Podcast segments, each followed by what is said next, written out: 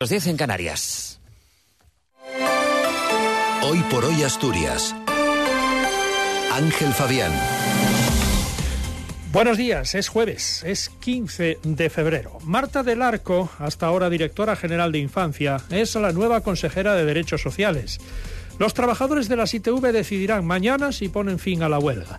El Principado integrará en les escuelines a todas las trabajadoras de las escuelas municipales de 0 a 3 años. Tenemos además una mañana calurosa y con abundante nubosidad. A esta hora la temperatura es de 16 grados. En Oviedo y en Avilés hay 17 en Gijón, 14 en Mieres y en Llanes y 15 en Langreo, Cangas de Onís y Luarca. La predicción para hoy es de intervalos de nubes medias y altas, aumentando a nuboso o cubierto a partir del mediodía. Precipitaciones débiles dispersas que se generalizarán e intensificarán por la tarde. Temperaturas sin cambios o en ascenso ligero, más acusado de las mínimas en la mitad oriental. Las mínimas, por cierto, se van a alcanzar al final del día. Viento flojo a moderado de componente sur, girando a componente oeste por la tarde, cuando arreciará en el litoral. Rachas de viento muy fuerte en la cordillera por la mañana. Mañana se van a abrir claros por la tarde sin descartar alguna lluvia débil o chubasco. En cuanto al fin de semana, grandes claros para el sábado, aumento de la nubosidad el domingo con alguna lluvia, sobre todo por la tarde. Martín Valle nos acompaña en la técnica. Son las 7 menos 8 minutos de la mañana. Marta del Arco, actual directora general de Infancia, será la nueva consejera de Derechos Sociales y Bienestar, sucediendo en el cargo a Melania Álvarez, que se convertirá en senadora. El nombramiento lo confirmó ayer el presidente Adrián Barbón. Es la apuesta para que un gobierno de unidad progresista y reformista siga avanzando en esa política que nos distingue de aquellos gobiernos donde se caracterizan por los recortes, por ser insensibles a lo que yo siempre digo, el humanismo en política y, desde luego, haciendo mía la máxima esta que tantas veces me han repetido durante los últimos días desde el movimiento asociativo en general, agradeciendo que tuviéramos la suficiente humildad para reconocer que esta estructura es mejor, y con esto me quedo, del Arco es diplomada en magisterio y educadora social y funcionaria de carrera desde 1986. Dice Barbón que su perfil cumple con lo prometido, una persona progresista, independiente y buena conocedora del ámbito de lo social. Tanto Del Arco como la consejera de Cultura,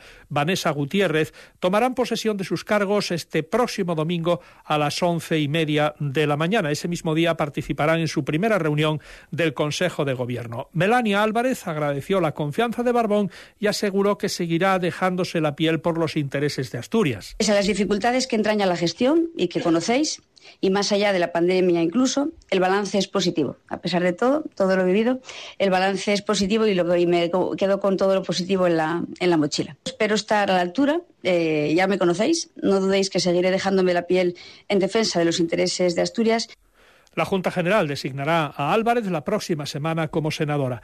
Los trabajadores de las ITV van a decidir mañana en asamblea si ponen fin a la huelga tras el principio de acuerdo alcanzado. El Comité de Empresa de las ITV asturianas eh, asegura que la negociación con la empresa pública ITBASA ya no puede avanzar más, por lo que dejarán en manos de los propios trabajadores la decisión de mantener la huelga o aceptar la última propuesta del Principado, según Ana Muñoz de Comisiones Obreras. Y lo único que conseguimos fue acabar diciendo, bueno, pues lo que nos ofrecéis lo vamos a presentar en la asamblea y ya está.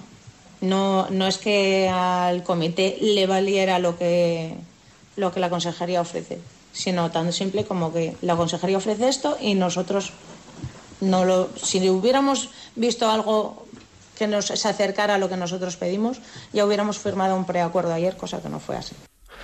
La semana que viene tendremos el siguiente capítulo en las movilizaciones de agricultores y ganaderos, esta vez convocados por Asaja, COAG y UCA.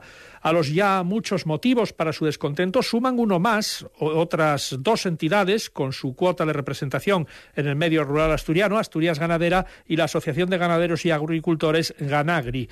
Eh, denuncian lo que califican de caza de brujas a ganaderos, a los que acusan de provocar incendios y que después salen absueltos o ni siquiera llegan a juicio por resultar inverosímiles las acusaciones o estar infundadas. Afirman que la Guardia Civil aplica un protocolo en sus informes en el que se atribuye a los ganaderos la autoría del incendio sin considerar otras hipótesis plausibles. Joan Valladares, de Asturias Ganadera, pone varios ejemplos. Ganaderos que perdieron eh, bienes e incluso animales en el incendio y, sin embargo, se encuentran acusados porque como tenían ganado el incendio, claro, se les quemó.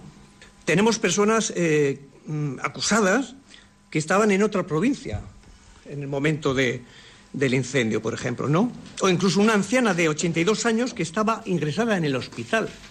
El Principado integrará a todas las trabajadoras de las escuelas infantiles municipales en la red autonómica de escuelas infantiles de 0 a 3 años como personal laboral, conservando sus derechos laborales y salariales y su categoría profesional. Todas las trabajadoras técnicas y maestras directoras conservarán sus derechos laborales y salariales y la categoría profesional del contrato que tenían en vigor todos los derechos de las trabajadoras protegidos en su totalidad, derechos laborales, salariales y categoría profesional.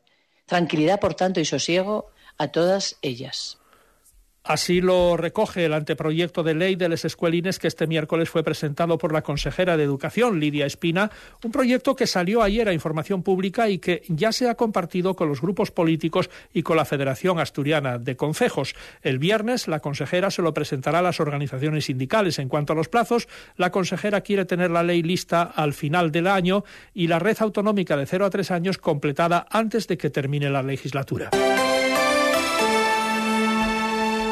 Deportes. Martín Gago, buenos días. ¿Qué tal? Buenos días. El Real Oviedo sigue trabajando hoy de cara al choque este próximo sábado frente al Burgos y lo hace además en un día en el que Oyer Luengo va a recibir el premio a mejor jugador del pasado mes de enero en el conjunto Carballón. Un Real Oviedo que además ayer hacía historia porque por primera vez hasta ahora su juvenil consigue colarse en la semifinal de la Copa del Rey. Lo hace después de vencer 1 a 0 en Levante en el requesión ante casi mil espectadores con el tanto de Pelayo García. Así que, como decimos, la cantera del Oviedo hace historia y se cuela entre las cuatro mejores canteras juveniles ahora mismo del panorama nacional.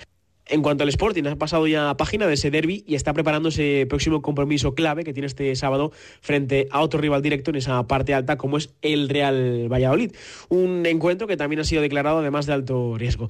Hay que destacar que aunque Guille Rosas ya trabaja parcialmente con el equipo, parece que en principio el técnico Miguel Ángel Ramírez solo va a recuperar a Cote. Así que por ahora esas son las novedades en un Sporting que sigue sin contar con Guille Rosas de cara al, fin de semana, pero sí que recupera en este caso al lateral después de cumplir ciclo. Pues así empieza la mañana de este jueves 15 de febrero. Les recordamos que con temperaturas altas debido al viento sur, tenemos a esta hora, recuerden, 16 grados en Oviedo y en Avilés, 17 en Gijón. Están escuchando hoy por hoy las noticias de Asturias en la SER. Faltan dos minutos para las 7 de la mañana.